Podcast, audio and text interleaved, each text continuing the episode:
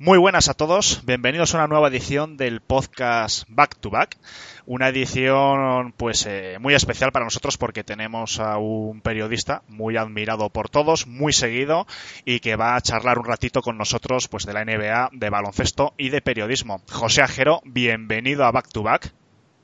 Muchísimas gracias, un placer, ¿eh? Vuestras palabras, y muchísimas gracias, de verdad lo agradezco. Pues Oye, y felicitados por el nombre, ¿eh? un gran nombre, un buen nombre, ¿verdad?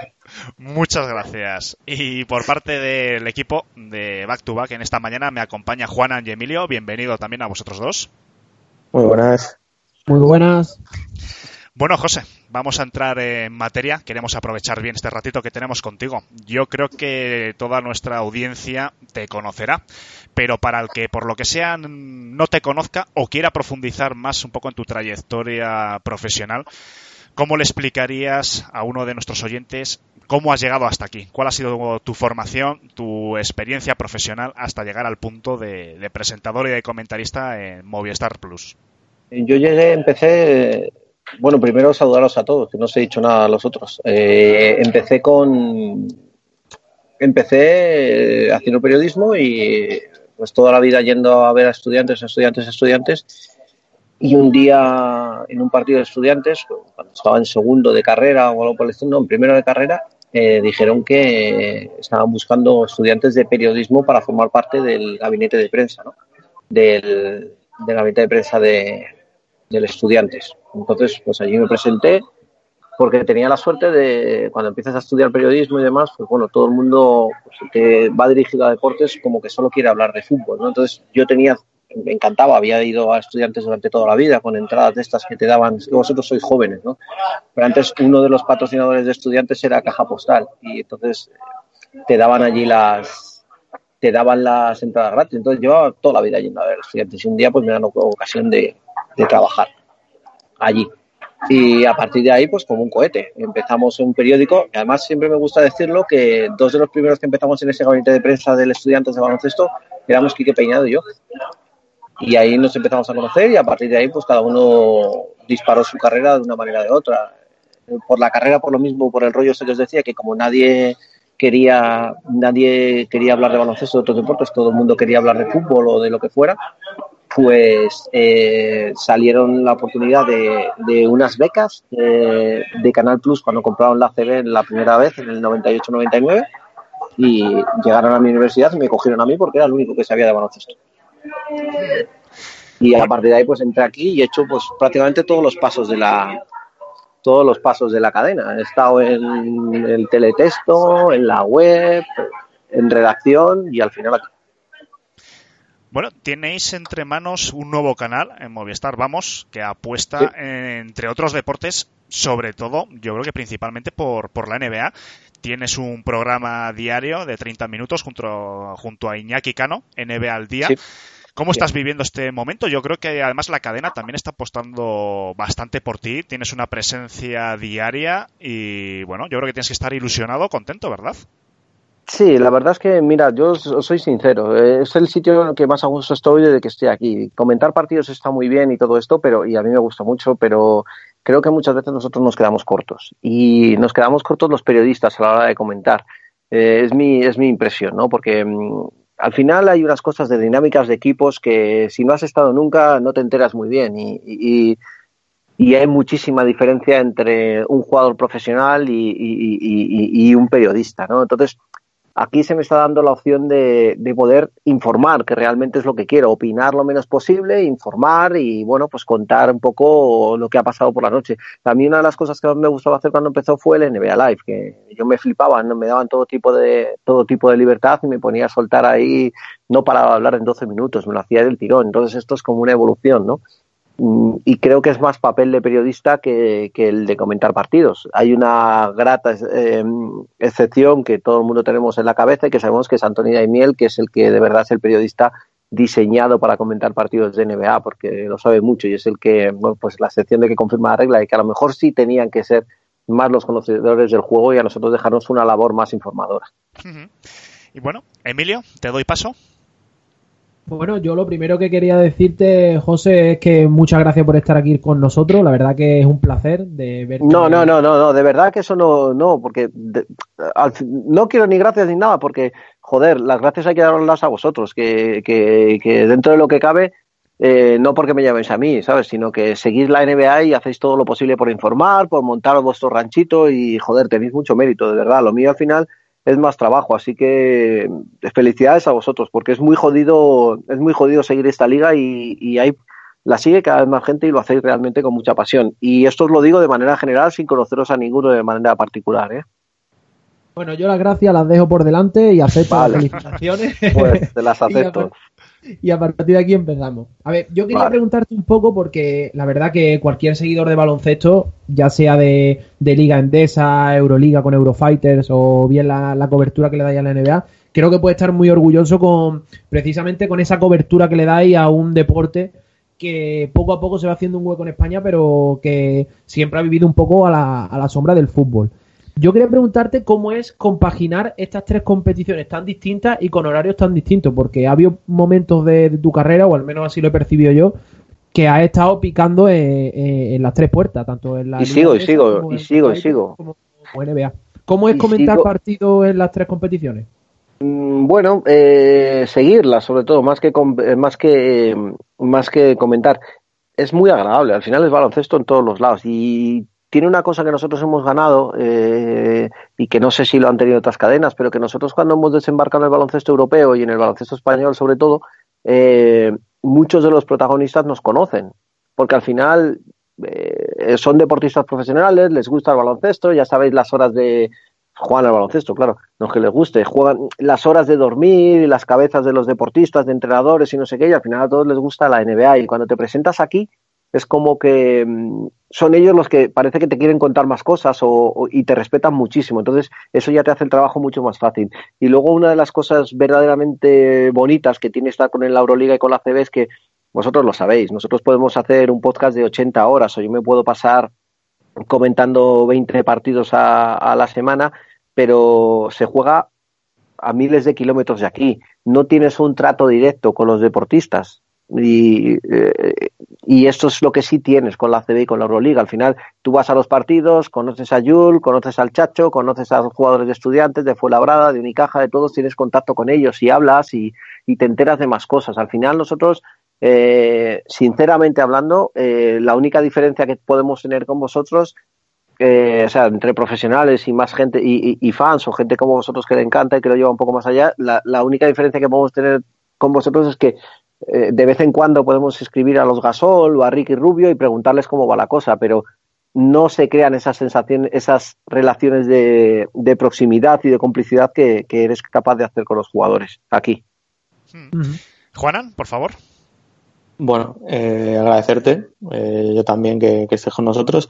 Y la primera pregunta me gustaría que nos contases cómo preparas un partido de, NBA a la hora de comentarlo esto es como los exámenes, ¿no? Eh, como los exámenes que tendríamos que hacer bien. Quiero decir, al final no me lleva tanto tiempo preparar los partidos de la NBA porque los sigues al día. Y si estudiáramos todos los días, hubiéramos sido mucho más listos en la carrera y en ese tipo de cosas. No hubiéramos llegado más lejos. Pero si te dejas los últimos días, la NBA es una liga tan grande que si te dejas para prepararte todo justamente antes del partido, no llegas. Entonces, bueno, pues es un, es un goteo diario, pues como os pasa a vosotros. Al final, todos los días ya estás metidos en una, en una dinámica que es vicio de, de, levantarte por la mañana después de haberte acostado a las tantas y ver cómo ha quedado otros partidos o, ver datos y demás. Entonces, conlleva más un día a día y luego, pues dependiendo del, dependiendo del, del partido que te toque, pues a mí me gusta buscar pues, alguna historia, siempre rollo personal, que acerque un poquito más la NBA, que creo que eso es una cosa que se ha hecho en el plus siempre, ¿no? Vender un poco más de humanidad a los, a los protagonistas y creo que es una manera que empezó a hacer Daimiel y Montes, que lo hacían muy bien, contarnos que si fulanito no tenía padre, que si la madre tal, que si el hermano cual, y a partir de ahí, pues, creas em, cierta afinidad con los jugadores y más, y eso siempre me gusta mantenerlo. Hmm. En el 2016 viviste una experiencia que, eh, que yo la viví, en ese momento también la, la vi, con una envidia tremenda y me gustaría que me contases cómo viviste el momento en el que entraste en los vestuarios de los Cavs tras el título de, ese año, del 2016, ante los Warriors. os voy a contar la verdad. O sea, eh, y esto es así. Y pasa, eh, yo iba de redactor, no iba de comentarista. Entonces, mm, yo el cuarto, quinto, sexto y séptimo partido, no, perdona, el quinto, sexto y séptimo no los veo. ¿Por qué? Porque para poder entrar en el vestuario tienes que hacer cola. Porque eh, eh, entonces tú no sabes si en el quinto partido Golden State iba a ser campeón, no sabes si en el sexto Golden State iba a ser campeón y no sabías en el séptimo quién podía ser. Entonces, eh, hay un orden establecido categóricamente de entrada en el vestuario. Los primeros que entran son NBA y NBA y ABC, ABC, que son los que tienen los derechos, estos entran los primeros. Y cuando ya está un poco la cosa más calmada, ya entran el resto de televisiones con derechos, pero por orden de llegada a una cola. Entonces, nosotros en España, claro, tenemos los derechos, pero hay mil, hay mil países que tienen presencia en las finales de la NBA, entonces tienes que hacer cola. Entonces nosotros, eh, el cámara y yo, nos repartimos en esa, en ese séptimo partido, que podía ser uno u otro, uno vestuario de Warriors y otro vestuario de Cleveland, y, y así hicimos, pero durante el, quinto y el sexto partido yo estoy en el vestuario de Golden State.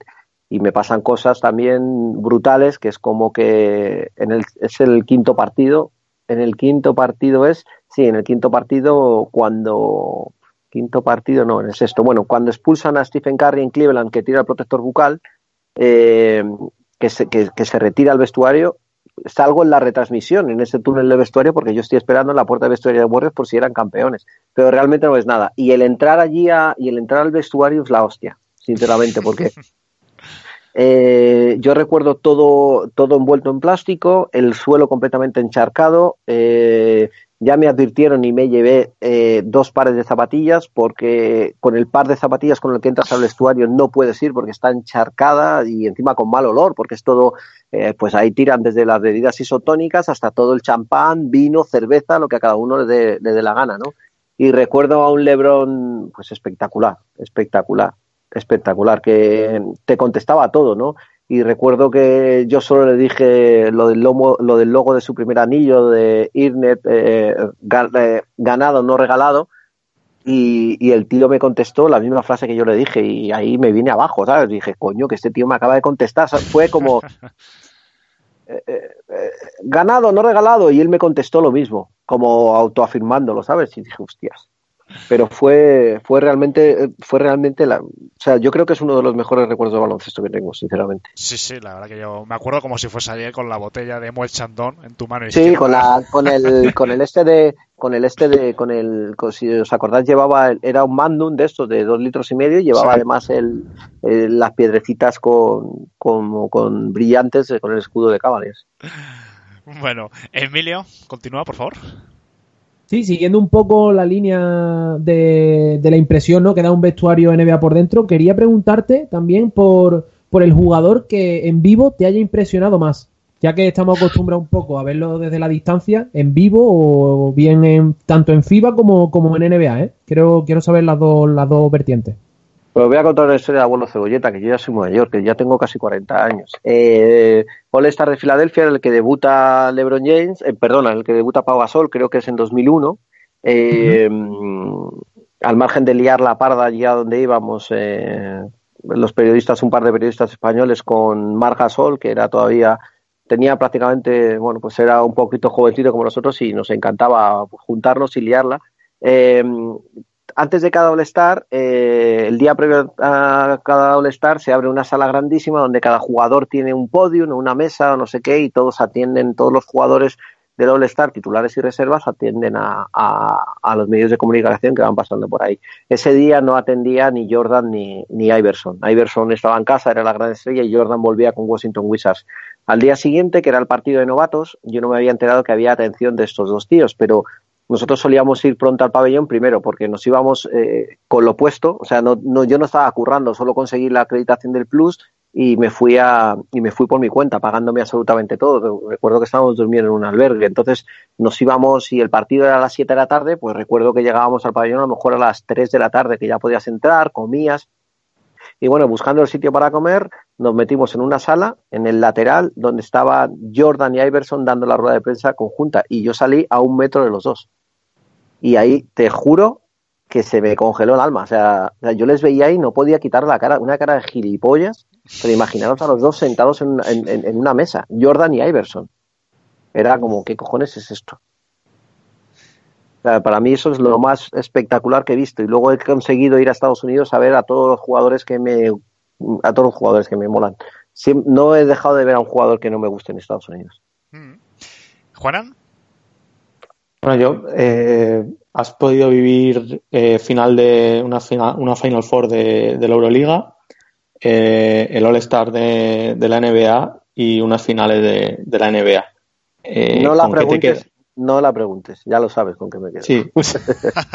Hombre, te voy a decir una cosa, no, no soy madridista, ni mucho menos, pero mm, el recuerdo de la Final Four de Belgrado, quizás por ver al Real Madrid o por ya un poco, hostias, llevo dos años sin separarme de Luka Doncic y, verle ganar y cómo ganaron, ver al Real Madrid ganar como normalmente ganan los otros equipos, ¿no? Porque el Madrid llega a la Final Four de Belgrado y es un equipo que no es favorito y gana esa Final Four y, ves el trabajo que lleva todo el mundo detrás, incluso Luca cómo lo había pasado mal porque estaba muy nervioso para esto y, me moró mucho, pero nada puede con las finales de 2016, nada puede.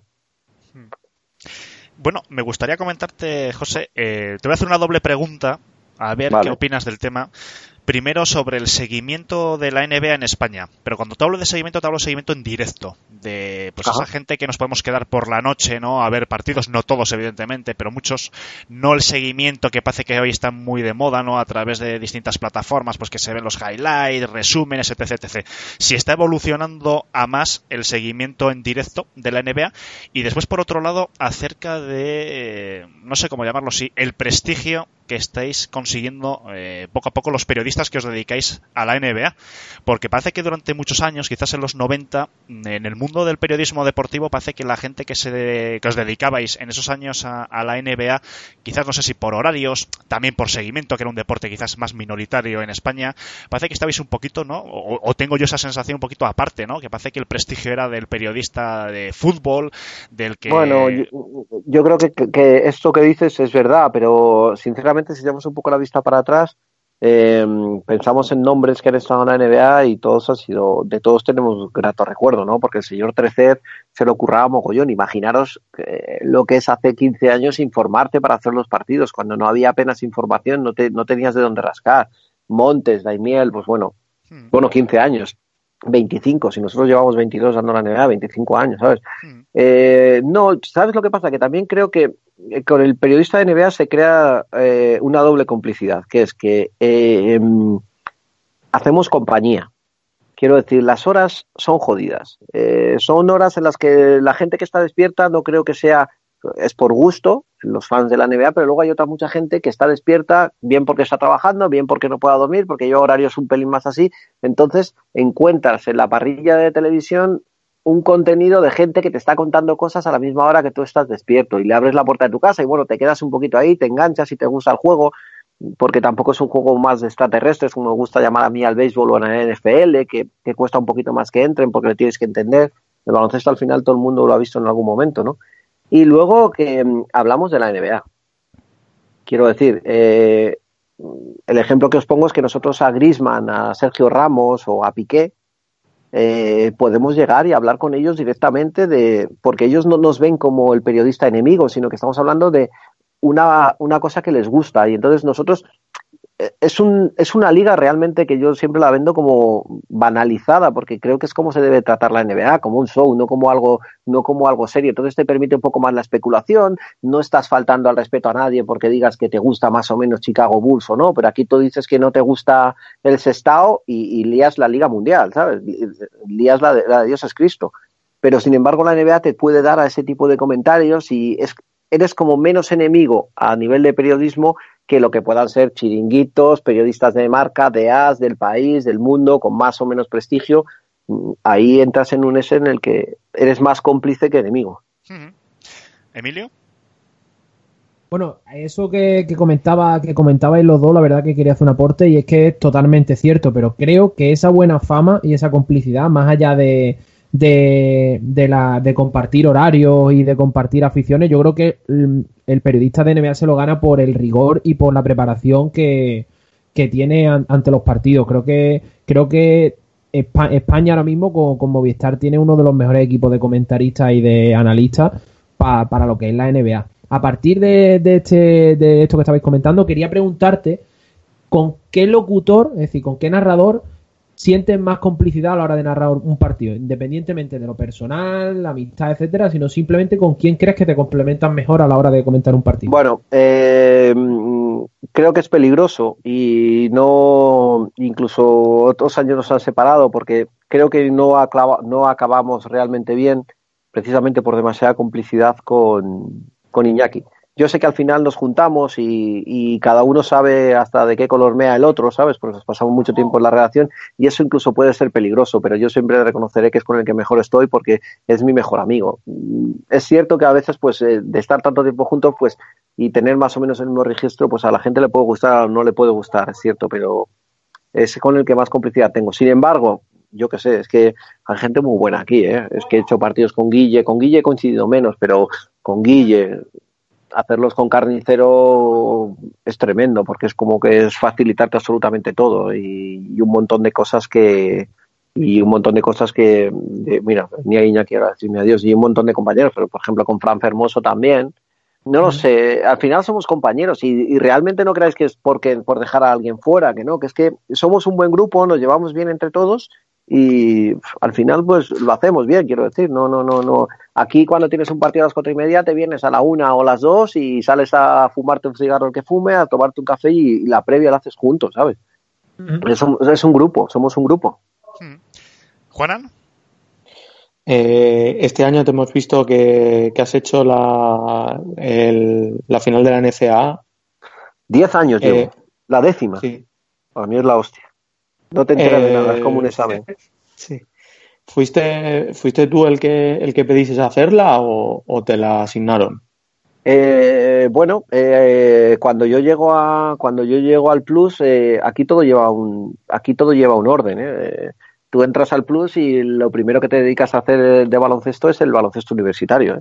Cuando entras a comentar en deportes, en baloncesto. Entonces, bueno, pues es una liga que empecé a seguir, que empecé a seguir, que empecé a seguir, que empecé a seguir y bueno, la sigo pero es una liga muy complicada y muy jodida, ¿eh? porque, bueno, ya sabéis, es que te lleven cuatro equipos nuevos con 20 jugadores que no conoces absolutamente nada y el bagaje ni siquiera te sirve porque hay tantos datos históricos y una universidad que lleva jugando 60 años al baloncesto y tal, es una liga complicada, es una liga complicada. Por suerte, el año pasado pudimos dar más partidos desde el inicio del baloncesto universitario y ha sido de los años que más lo he disfrutado, ¿no? Porque vimos el camino de algunos equipos y, por ejemplo, a Ayton o a Berkeley cuando han llegado ahora al draft, les he visto, les habíamos visto ya cinco o seis noches.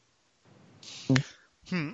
La verdad que estaba, estaba pensando lo que habéis dicho antes del equipo que formáis y demás, y la verdad que, lo tengo que corroborar totalmente, porque bueno, también estuvo tu compañero Antonio Sánchez por aquí hace unas semanas, y la verdad que maravilloso, y bueno, y esperamos que poco a poco eh, vayan pasando el resto de compañeros por aquí, porque la verdad que aparte de lo que nos apasiona a los aficionados en España, el baloncesto, en la NBA como deporte, como competición, eh, se facilita mucho el seguimiento de un deporte cuando tienes afinidad, simpatía hacia la gente a la que estás viendo pues eh, durante tantas horas y tantas noches durante, durante el año, desde luego que sí. Y bueno, me gustaría entrar ya un poquito más en lo que es la competición propiamente dicha de este año. Llevamos ya tres jornadas es poquito, es la verdad que primeras sensaciones, pero bueno, me gustaría saber, José, eh, ¿con qué te quedas de estos tres primeros partidos? ¿Qué sensaciones tienes respecto a determinados equipos? ¿Qué, es lo que más te ha llamado la atención de, estas tres primeras jornadas? Mm, ¿sabes lo que me ha, ¿Sabéis lo que me ha gustado? De verdad, de entrada. Eh, me ha gustado mucho tanto Kawhi Leonard como Derman de Rosen porque creo que ninguno de los dos está donde quiere estar, pero son muy buenos jugadores. Si Desmond de Rosen le gana el primer partido a San Antonio, al margen de irse a casi a 30 puntos, meter la canasta ganadora, y, y luego y Kawhi Leonard hace todo lo posible para que Toronto gane el primer partido en el estreno. Entonces, creo que me ha gustado mucho y creo que lo van a hacer bien. Y creo que vete tú a saber si no se abre una vía para la continuidad de estos dos en esos equipos, ¿no? Me ha gustado mucho, eh, me está gustando mucho los números de Ben Simmons. ¿eh? Yo pensé que, pensé y sigo pensando que no es un base, ¿eh? porque no, no tengo muy claro que juegue de uno, ¿no? o del uno o del uno típico que tenemos en la cabeza, pero me está sorprendiendo de una manera tremenda los números, ¿no? Y, y luego también hoy viendo el partido de, Blazers me ha gustado mucho Blazers, le he visto con mucho aplomo, no creo que le haya costado mucho, la sensación que me deja es que no le ha costado mucho ganar a Lakers. Es un equipo que el año pasado acabó bastante alto, en tercera posición. Hmm. Es curioso porque lo que has dicho de, Simmons y demás, porque el otro día tuvimos un debate, tenemos un grupo de WhatsApp y aquí Emilio, que está aquí presente, es súper aficionado de los Sixers y estuvimos comentando con él con el tema de Foods, que decíamos algunos que las bases. ¿Para ti Foods es base o es un 2 quizás? ¿Sabes lo que pasa? Que al final yo creo que tenemos que hacernos todos un lavado de cerebro ya y, pensar que esto no es lo mismo. Es que, por ejemplo, el otro día Charlotte acaba jugando el partido contra pierden de un punto contra contra quién pierde Charlotte contra Milwaukee pierden de un punto contra Milwaukee y el jugador más alto en, en cancha era Michael Gilchrist no entonces jugaban con, con, todo lo que tenían bajito entonces es que eh, no creo que no creo que Filadelfia tenga un 1 no creo que Filadelfia tenga un 1 es que creo que juega sin uno porque lo que creo es que Ben Simmons no hace las veces de jugar en ataque estático en el 5 para 5, sino que él coge la pelota y a su ritmo cansino la sube y Markel Fulch es un jugador muy bueno a cancha abierta, por ejemplo. Y eso es lo que digo. Y, y, si os fijáis muchas veces en el ataque de Sixers, en el 5 para 5, en el estático, no lo empieza, no lo empieza Simmons. A veces es en el que empieza. Quiero decir, que esto se está yendo de madre, se está yendo de posiciones y no esto es, esto es un baloncesto diferente y creo que los Sixers son un maravilloso exponente de lo que es el nuevo baloncesto y las nuevas formas en las que el que supuestamente es el uno es un casi siete pies. Entonces es una cosa es una cosa que yo no sé no la, te, no la tengo muy bien muy definida pero lo que tengo claro es que Markel Fulch no es el uno de este equipo pero es que tampoco sé quién lo es Hmm. Sé quién es el que hace jugar al equipo, que es Ben Simmons, pero tampoco es el uno que tenemos en la cabeza todo. No es, ni mucho menos, no es Chris Paul que es a lo que voy, a la, a la posición de uno puro. Sí, sí, sí, sí, sí, sí. Sí, no, la verdad que estamos viviendo una época de transición. Yo que, bueno, soy del 85, viví los años finales de los 90, a principios del siglo XXI, que todavía había más definición de posiciones. Claro, claro. Claro, y a mí también a veces, pues no sé, es una evolución, no sé si mejor o peor, y además yo soy de Pistons, que, que hasta el Hostia. año pasado era muy de posición, es un equipo todavía. Y el otro día vi el primer partido de, de Piston con Casey y cuando vi en cancha a Ace Smith y a Ray Jackson ya, juntos, ya, ya, a mí casi me explota la cabeza, sinceramente. Bueno, y, y Dramon tirando, y Dramon abriendo la cancha y Blake Griffin jugando dentro. Por eso te digo que es que ahora quién es el 4 de, quién es el 4 y quién es el 5, porque vimos en el primer partido muchos tiros abiertos de Dramon y Griffin sí. jugando dentro. Entonces, todo va variando un poquito y de verdad que, que no es que, que, está claro que Ben Simmons es el uno de Filadelfia, pero yo creo que no juega como el uno tradicional que tenemos en la cabeza, si eso es a lo que a lo que quiero ir. Uh -huh. Bueno, eh, Juanan. Eh, a mí me gustaría preguntarte qué impresión tienes sobre el tema de, de Jimmy Butler y Tim Thibodeau en Minnesota creo que Jimmy Butler es un tarao, sinceramente, de verdad. Y no lo creo por este año. No lo creo, no lo creo por este año. De verdad no se puede hacer que también me falta toda la información porque no la, no, no la, no la reconozco, no, no, la conozco, pero por lo que sé que hablé con Nico Mirotic hace dos temporadas, joder, este tío no puede hacer lo que hace. Si tú eres el jefe de, de Chicago cuando llega Wade, tú tienes que intentar estar con los jóvenes, no puedes crear un núcleo de veteranos en el que encima ataques a los jóvenes quiero decir, revientas el vestuario, los jóvenes están para mirarte en ti y crecer, no, no para que digas que no valen para nada, como pasó en la, la época de Chicago con Wade. Claro, es que, es que contaba Nico que el vestuario estaba muy roto y estaba muy roto empezando por él. Y ahora qué casualidad que llega a Minnesota y la tendencia se mantiene. porque él no ataca a los veteranos? Él no se mete con Jamal Crawford, no, él ataca directamente a Wiggins y a, y a Towns. Entonces, creo que es un tipo que es bueno, que ni mucho menos está en la categoría de, de LeBron, ni de Curry, ni de Durant, ni de Westbrook, ni de Harden, no está en esa categoría. Y es muy bueno. Lo único que, uff, claro, a ver hasta qué punto es capaz de solventar ese problema que tiene, es, eh, o los equipos son capaces de aceptar esos problemas que crea. Hmm. Emilio. Bueno, hablábamos antes de, del tema de las posiciones y yo creo que las posiciones hoy en día, la verdad que no tenemos que tenerla en cuenta hasta que, por ejemplo, llega Carmelo a Oklahoma, que entonces ya no sabes, no sabe dónde Emilio, Pero... tú, eres el de, tú eres el de Sixers. Yo soy el de Sixers, sí. ¿Qué te parece a ti lo de Ben Simmons? De verdad, ¿no? Quiero saberlo como fan de Sixers, a ver qué os parece. ¿Qué, qué, qué, o sea, es el uno, es el uno, está claro, pero ¿cómo lo ves? ¿Cómo lo valoras tú eso? Mi teoría de que la diferencia entre Ben Simmons y LeBron James es que LeBron James en su carrera ha jugado con un uno puro a su lado, ya sea, en, bueno, Mo Williams es un uno moderno, por así decirlo, más anotador, después tuvo a Mario Chalmers, después en su vuelta a Cavaliers tuvo a Kyrie Irving y ya después, pues Kyrie Irving ha tenido a Grant Hill y ahora el Lakers tiene a Alonso y tiene a, Playoff Rondo. Entonces, Simons, desde que está desde que le dan bola en Sixer, o por lo menos desde que está recuperado, juega a su lado con JJ Reddick y después el puesto de cuatro lo ocupa Sari. Entonces, ahí es donde yo me muevo un poco más en poder afirmar que es un point guard. Otra cosa es que no sea el, típico point guard de eh, Chris Paul, eh, Stephen Curry también es un point guard un poco moderno, pero que no es ese uno tip prototípico, pero sí. sí, sí, yo, yo eh, te lo compro totalmente. Yo lo que te digo es que al final no es eh, los Sixers el que coge la pelota la sube, quiero decir. Eh, ahí es a donde me refiero, quiero decir, si la coge JJ Redick va a tirar con ella para adelante, si la coge Fulch, ahora que está jugando por Redick, tira para adelante, si la coge Covington, que tiene buen manejo, tira para adelante. Y hemos visto más de una vez que si Envid la tiene que subir, la va a subir, más con cancha abierta y todo esto. Entonces, sí perdemos esa noción del, base puro que es saco de fondo y se la doy a este y que este arme todo, que es lo que es lo que le falla, lo que falla en Sixers, no lo que le falla a Simmons. Y ni siquiera sé si falla, es lo que no hay en Sixers. Yo, la, la, orientación de la pregunta iba a través de Melo. ¿Cómo ves la época post-Melo en, Knicks? ¿Qué te ilusiona? ¿Qué crees que se está haciendo mal? ¿Qué crees que puede salir muy bien? Un poco conocer tu opinión sobre. Bueno, yo, siempre soy optimista con esto de baloncesto y siempre creo que se van a meter en playoff este año, ¿no? Después de lo de Porzingis. Bueno, yo creo que este año, yo creo que Phil Jackson tan mal no lo haría cuando se cogió a Porzingis y Porzingis va a ser la, la pieza en la que va a en la que va a funcionar a todo el, en la que va a funcionar ahora todo el futuro corto, largo plazo de, o sea, medio eh, largo plazo de Knicks, ¿no? Así que, bueno, con eso me quedo y también me quiero quedar con que mm, están llegando nombres, se está formando equipo. Liquina funcionará.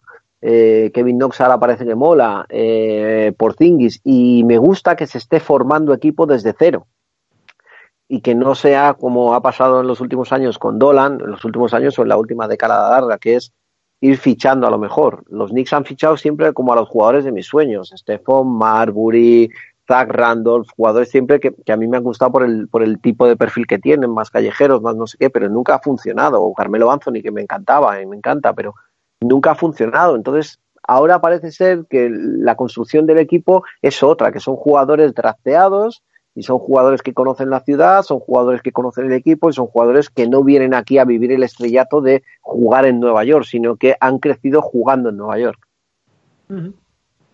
Podemos estar viviendo ante el último año de dominación de Warriors, no por calidad eh, de sus jugadores, sino quizás por el tema salarial, el tema de Clay Thompson sale al mercado este verano, Cousins no sabemos si se quedará, si se podrá quedar en función un poco también de cómo vuelva la competición, si quiere aspirar a un contrato máximo. ¿Podemos estar viviendo quizás el canto del cisne esta temporada con ellos? Es interesante, sobre todo en el primer nombre que has dado. Yo creo que el jugador que más debería ganar ahora mismo en este sistema que hay en la NBA es Clay Thompson no es el mejor, ni mucho menos, pero Clay Thompson tiene algo que para los super equipos donde hay dos, tres, cuatro estrellas, como es el caso de Warriors, tiene un, tiene un valor incalculable. porque No necesita la pelota. Él la coge y la mete en la canasta. Y la mete. Y luego encima es un tío que cuando lo ves en persona supera los dos metros, es ancho, es grande para defender al poste y defiende. Tendrá sus lagunas en el rebote, pasará mejor o peor los pick and roll, lo que queramos pero es un jugador muy interesante. Imaginaros lo que no puede hacer LeBron con Clay Thompson al lado.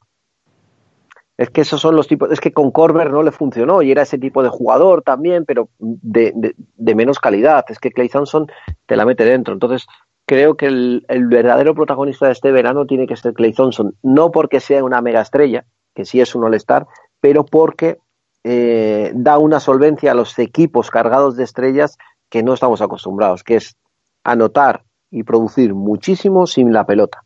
Y como se les vaya a Warriors, creo que ahí va a haber un problema. Mm.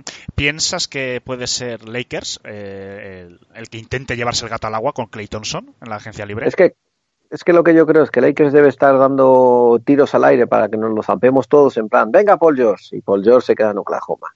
Venga Kawhi Leonard, se va a venir para acá. Derman de Russo se va a venir para acá. Y a lo mejor lo que pueden estar haciendo es desviar un poco la atención, ¿no? Y yo creo que su verdadero objetivo es Clay Thompson, su padre leyenda de los Lakers, él criado en Los Ángeles o en diferentes sitios, aunque haya nacido en, en, el estado de Washington y haya jugado baloncesto universitario en el estado de Washington, su hermano jugando para los Dodgers, en, la liga de béisbol profesional. Quiero decir, todo su futuro parece que está ligado a, y su presente y su pasado a, los Lakers, así que yo creo que es el jugador. Hmm. Juanan. Yo te quiero eh, quiero que te metas en un, hagamos un programa, un ejercicio de imaginación. Venga, eh, vamos. Vale, tú eres, imagina que eres el JM de tu equipo favorito y tienes espacio salarial suficiente como para hacerte cargo de, por ejemplo, Stephen Curry o Kevin Durant.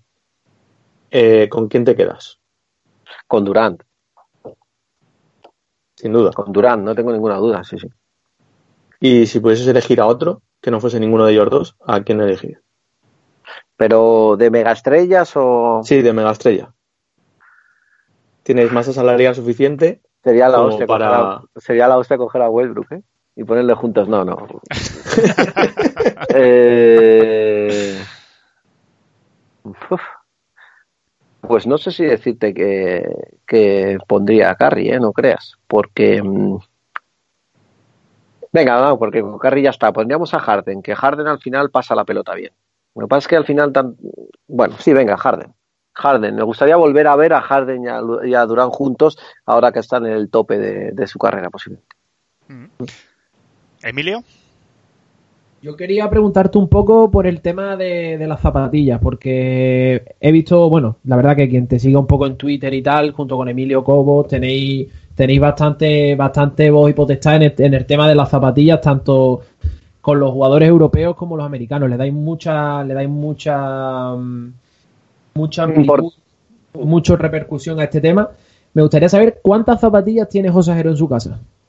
Pues no tengo muchas, yo no soy coleccionista, ¿eh? No soy coleccionista, entonces voy dando salida algunas, voy regalando muchas, me mandan muchas zapatillas de baloncesto, compro muchas zapatillas de baloncesto, desde luego, pero no, no soy coleccionista porque no me han entrado nunca en casa. Es una pasión que he tenido desde pequeñito por mi hermano que se se trataba de camelar siempre a mis tías o a mis tíos para que le compraran zapatillas raras y, y demás, y no había mucho dinero en casa, pues siempre, y a partir de ahí siempre, siempre he estado muy flipado, pero realmente cada vez creo que es más importante el tema de las zapatillas y, y, por eso soy muy pesado y por eso muchas veces me dice, cuanto más me dice la gente no informas de baloncesto, informas de zapatillas, más sigo informando de zapatillas. ¿Por qué creéis que, por qué creéis que, por qué creéis que LeBron ha empezado la temporada en Portland? Por tema Nike. Está clarísimo, ¿no? Está clarísimo.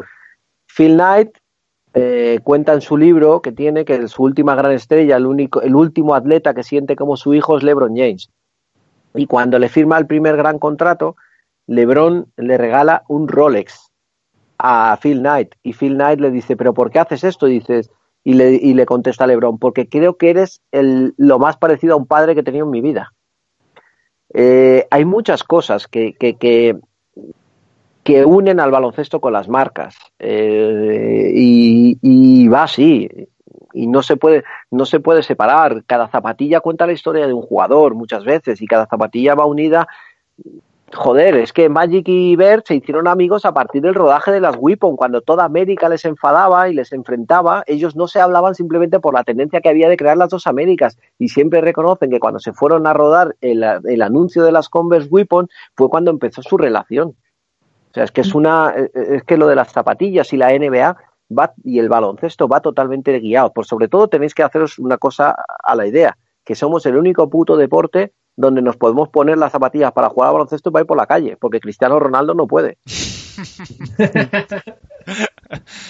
Cierto, totalmente. Y bueno, José, no te queremos liar mucho más para finalizar. No, porque ya estoy empezando a decir tacos y no estoy.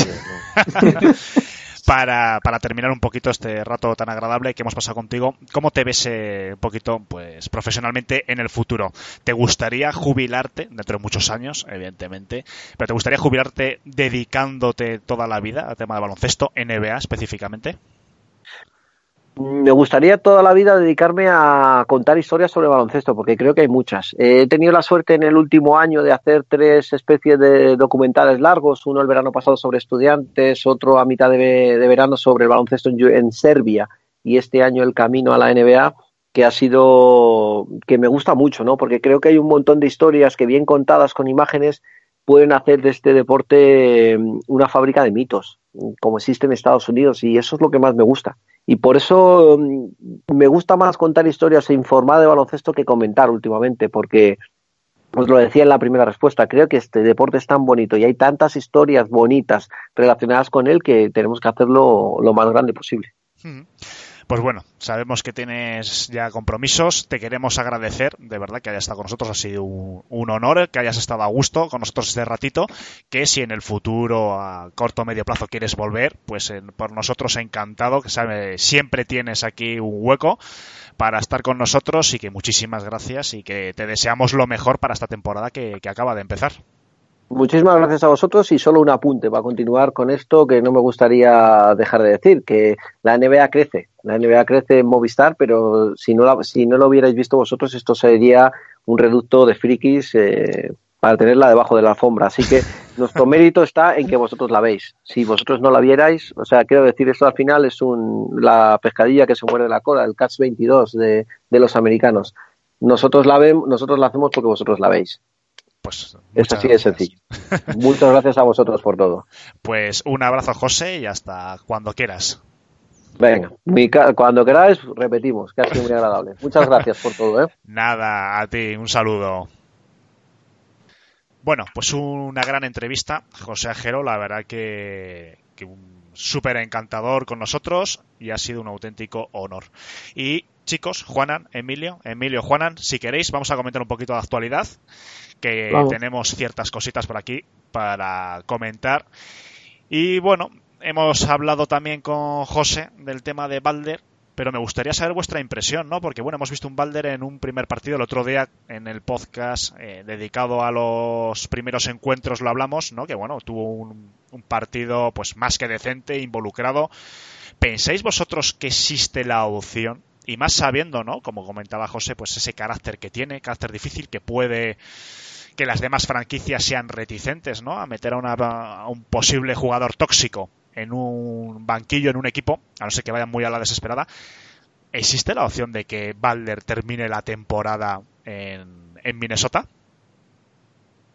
Yo, creo que se queda, yo creo que si se queda sería el mayor espectáculo esperpéntico de la historia de no solamente del equipo, sino de la NBA. O sea, me parecería, me parecería, vamos, Hombre, sería, curioso, ¿no? Después de, que, después de que Towns le renuevan, sería la leche que le digan, hey, Car, mira, has renovado unos cuantos años, te habíamos asegurado que Valder se marchaba, pero bueno, oye, que va a estar aquí contigo todo el año. Sería curioso. Y más, es, lo que dice, lo que eh, lo dice Pepe en, su podcast, es que, vamos a ver, mm, el mejor jugador de tu equipo es Cal Anthony Towns déjale que, haga él con el equipo lo que quiera. Hmm. Es tu jugador franquicia y, gracias a él, si puedes llegar a conseguir algo, va a ser gracias a él, no gracias a otro jugador. Sí, Balder eh, en ese partido, ah, bueno, ha hecho una entrevista a Sam Charania y bueno, le preguntaban, ¿no? Que, cuando estaban ahí reunidos en el banquillo, que qué es lo que había dicho. Y bueno, traducido al castellano, pues sus palabras literales, pues entre otras cosas les dijo simplemente jugad. Les dije eso. Y creo que puedo hacer que Tips, refiriéndose a Tibodo, se relaje un poco. Y después eh, continúa diciendo que Tibodó nunca va a decir nada del ataque siempre que nos entreguemos en defensa y consigamos que no nos anoten. Es cuando no estás consiguiendo parar a tu rival cuando él empieza a gritar. Creo que se ha calmado bastante y los chicos están jugando con esfuerzo. Nunca es cuestión del ataque. Nosotros vamos a conseguir siempre meter los puntos suficientes. Todo es cuestión de la defensa. Pero bueno, parece que le deja no hay un recadito a, Tibodó diciendo, oye, relájate un poquito que, que te va a dar un chungo a la patata. Hmm. Qué esperpento, qué, espectáculo, madre mía. Yo creo que va a ser al final la cabeza de Turco va a ser Tibodó, ¿eh? Creo que al final los jugadores son como son y son tan veletas y acordarse que el año de Chicago que todo el mundo se estaba peleando en diciembre entraron en playoff y aquello era una jauría de perros eh, intentando ganar en el TD Bueno, ganaron dos partidos en el TD Garden, o sea que yo creo que, veremos a ver si el enfado del propietario con Tibodó con este tema. Ahora Jimmy se hace un poco amiguito de, de Calanzoni Town. Ya Wiggins hizo unas declaraciones para suavizar un poco el tema diciendo que en la pista siempre quería tener a Jimmy con él porque le hace ganar partido, bla, bla, bla, bla, bla, bla. Y veremos a ver si no se cargan a Tibodó, traen otro entrenador.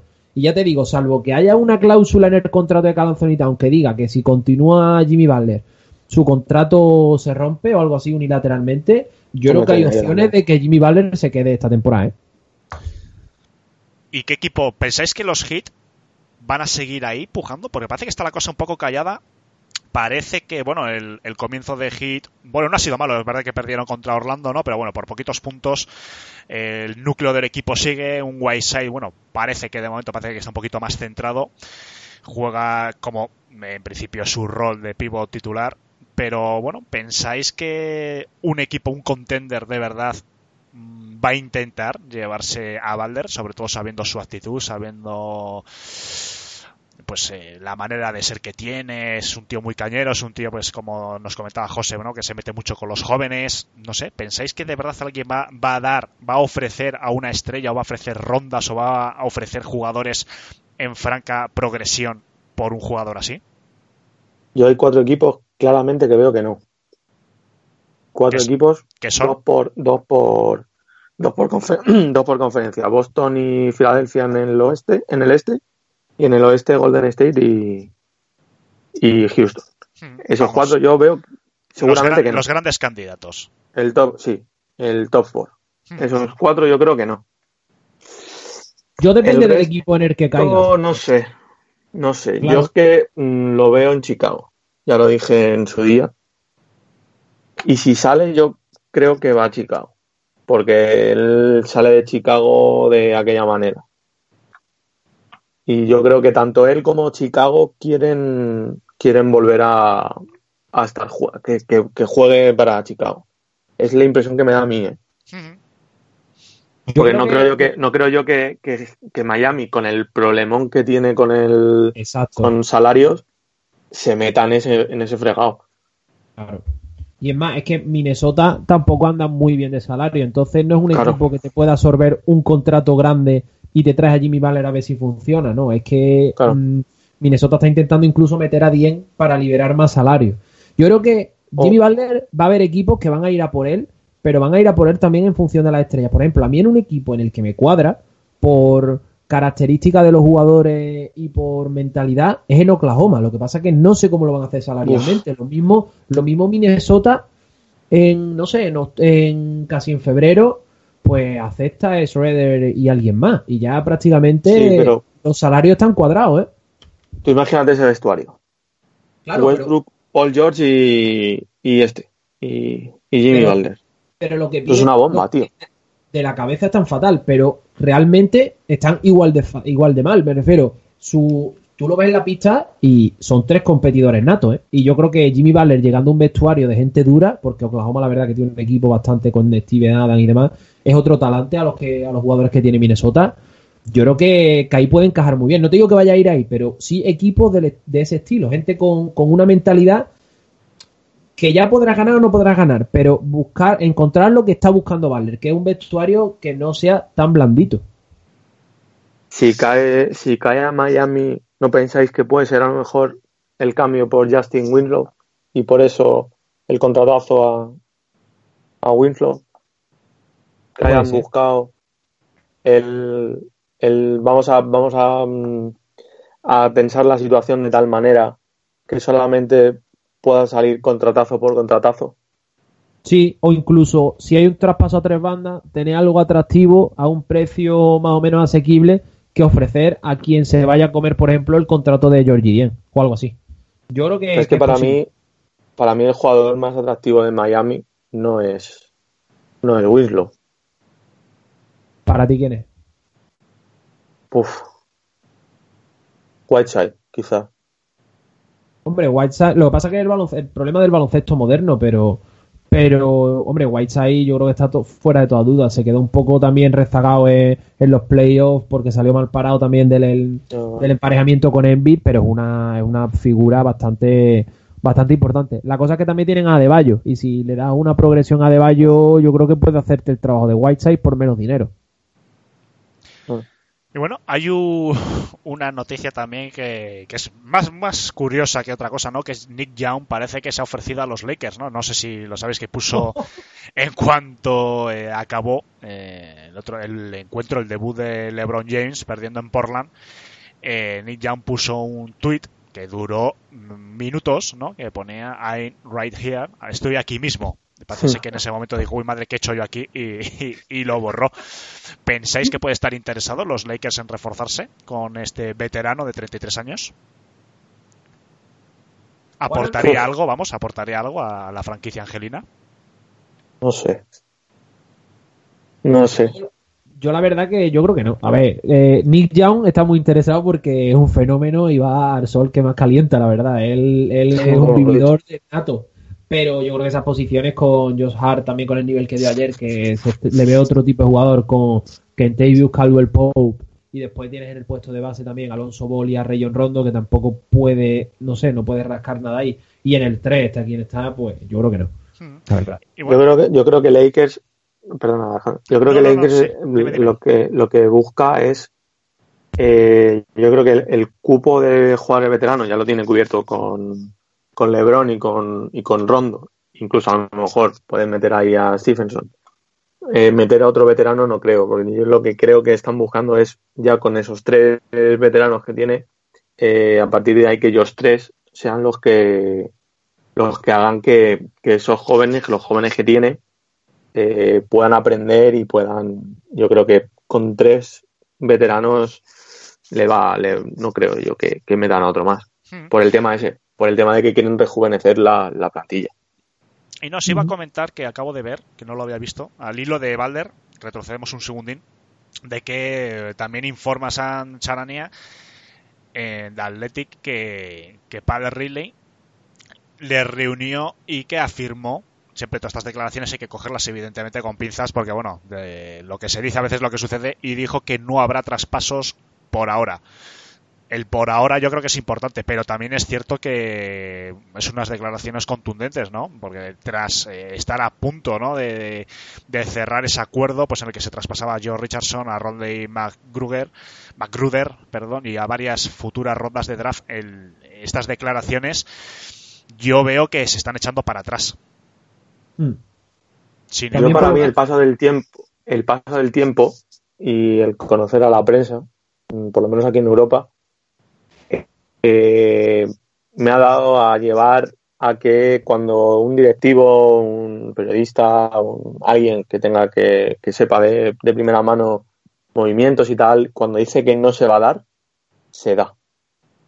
Hmm. Bueno, También el, amor propio de Parraili, mm, yo creo que hay que tenerlo en cuenta. Por lo visto, en las reuniones, Tivo 2 se, se subió un poco a la parra y yo creo que la lucha de ego entre los dos también tiene mucho que, ver en este caso en que ah. no se haya hecho nada. ¿eh? Es que también Padre también es un personaje. Sí, la verdad que sí. Las cosas como son. No es un, no es un tío tranquilito, ¿sabes?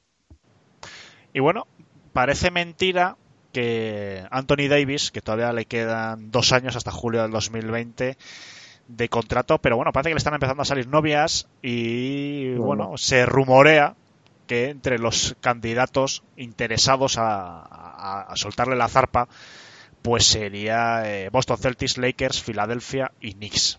Eh, Chris Sheridan, otro reputado periodista del otro lado del charco, pues es un poquito lo que ve que los equipos que les encajaría este jugador.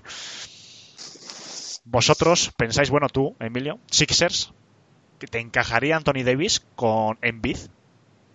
Yo creo que, Anthony Davis es como unos vaqueros, yo creo que pega con todo, ¿no? Tú lo pones ahí, es que realmente al lado de Embiid y al lado de, de Simon la verdad que caería de perlas, pero creo que Filadelfia no está en disposición de darle nada a New Orleans que le, que le, que le compense un poco el de desprenderse de Anthony Davis, independientemente de que no quiera continuar.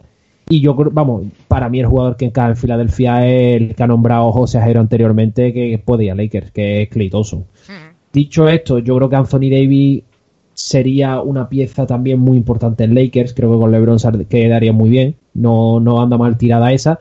En Knicks, con, con Porzingis, pues tendríamos dos interiores modernos, de estos totales, todo terreno. Pero bueno, no sé. ¿Y la otra opción cuál era? ¿Celtics? Sí, Celtics, sí. Básicamente dicen por los cuatro principales equipos.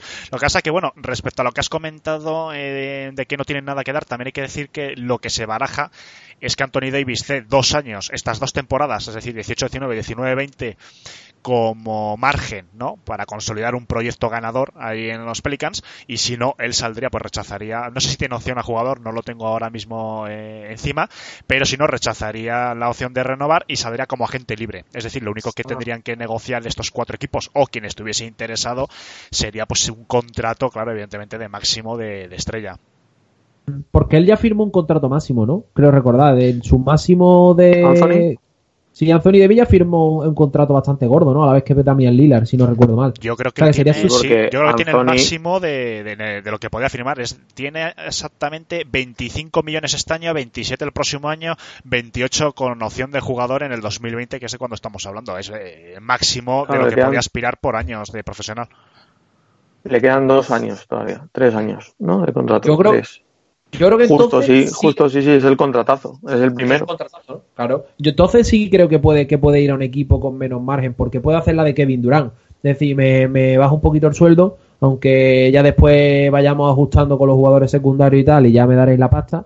Pero yo creo que ya habiendo firmado su gran contrato, o por lo menos el primero de su gran contrato, ya puede ir con más con más tranquilidad firmar el segundo y en busca ya de, de éxito de éxitos deportivos. No es lo mismo firmar tu primer gran contrato, que ya sí ahí ya va arañando un poquito más. Pero por lo demás, yo creo que sí, que, que en las cuatro franquicias, porque tienen dinero y son grandes mercados. Y bueno, Fénix sigue buscando base, cosa curiosa, por cierto, pero porque podían haber elegido, podían haber drafteado algún que otro base y parece que están moviendo pues distintas eh, teclas, otros point guards como Beverly de Clippers, Cory Joseph de Indiana Pacers, incluso Dinwiddie de los Nets, porque parece que el punto flojo que ve la gerencia y la franquicia precisamente es el pues que no tienen un generador de juego de una talla pues para acompañar a sus estrellas emergentes a principalmente a David Booker. ¿Qué pensáis que, bueno, os que encajaría alguno de estos tres jugadores, Beverly, Joseph o Dinwiddie allí? ¿Pensáis que, que bueno, que acabará la temporada como la han empezado? Yo de uno de los jardines yo el que más Beverly. Al resto no sé. Yo a Dinwiddie sí. Yo a Dinwiddie lo veo que pega con todo el mundo, la verdad. Porque es que, a ver, a mí es que me gusta mucho Dinwiddie, pero creo que, es un jugador atlético, que sabe jugar sin balón también, que tiene buen tiro exterior, que no pierde muchos balones. Entonces yo creo que se puede complementar mucho con Devin Booker. También creo que están esperando un poco a que pasen los partidos y que Devin Booker se asiente en ese puesto de falso uno, tanto que hemos estado hablando antes en la entrevista de quién es uno, quién es dos, quién es tal.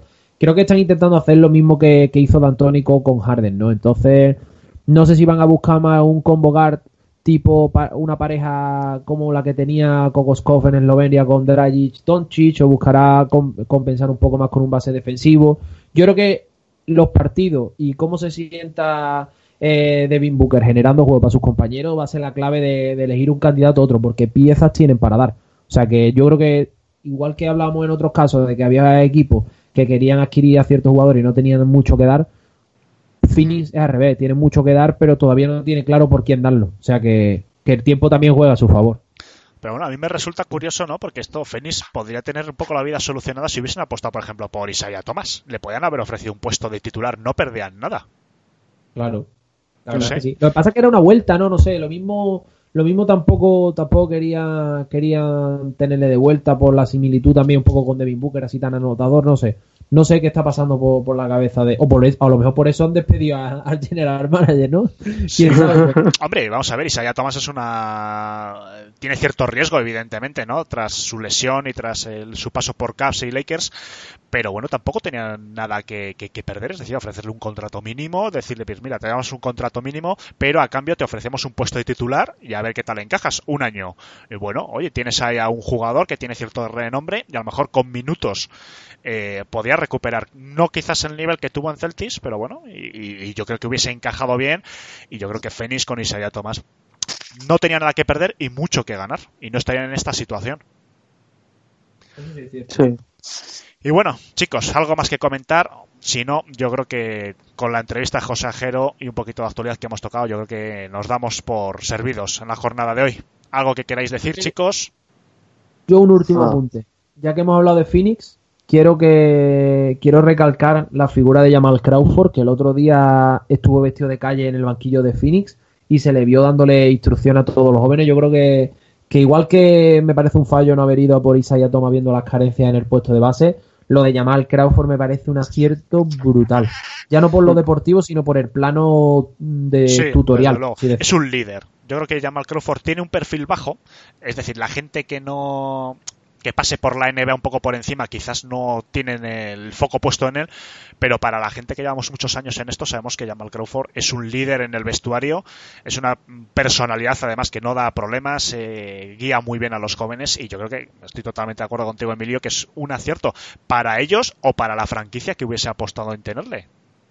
Sí, sí, realmente el, la joya es Jamal Crawford. O sea que, que realmente cualquiera, cualquier al igual que ha hecho, por ejemplo, Atlanta Hawks con Vince Carter, que también me parece un acierto y me, pareció un acierto cuando fue a Sacramento, eh, es que llama al lo que tú has dicho, a lo mejor para el gran público se le puede escapar un poco, pero quien lleva siguiendo la NBA 5 o 10 años, un poco más incluso, sabe que Jamal Crawford es súper respetado en la liga, un tío carismático y un tío que más allá de los éxitos grupales, ha tenido una carrera en la NBA brutal. Y sabemos que los jóvenes que hemos crecido, porque ya la verdad que el problema es que los jugadores que están llegando a la NBA ya son más jóvenes que nosotros. Entonces han conocido a Jamal Crawford y lo tienen como referente, lo van a escuchar seguro. Hmm. Yo, yo, llevo tres años, tres, cuatro años que me pasa eso de mí. que empiezan a llegar las estrellas, ¿eh, Juanan? Y vamos nosotros ya tarde, tío. Sí. bueno, pues chicos. el que me pegué yo cuando vi a Prigioni. Digo, mira, un rookie con 35 años. Así da gusto. Claro, claro. Bueno chicos, pues eh, muchas gracias a los dos por haberme acompañado en este podcast. Muchas gracias a José Ajero por, por habernos dado esta entrevista. Pensamos que ha sido, yo creo que, vamos, muy interesante todo lo que nos ha contado. Es una persona muy conocida. Esperamos que vuelva pronto al podcast a lo largo de esta temporada. Y nada, eh, recordar nuestro Twitter, arroba B2B Spain Recordad que también tenemos Facebook en el buscador Back to Back y enseguida salimos. En ambas subimos noticias, subimos actualidad, eh, ponemos los podcasts según los vamos subiendo. Cualquier cosa que queráis comentarnos lo podéis hacer por ambas vías. Y, que estamos en iTunes también. También estamos en iTunes desde hace varias semanas, también por si les es más cómodo a la gente que use esa plataforma de Apple. Y nada, dar las gracias por estar una semanita más, un nuevo podcast y hasta la próxima jornada. Hasta luego, chicos. Adiós. Adiós.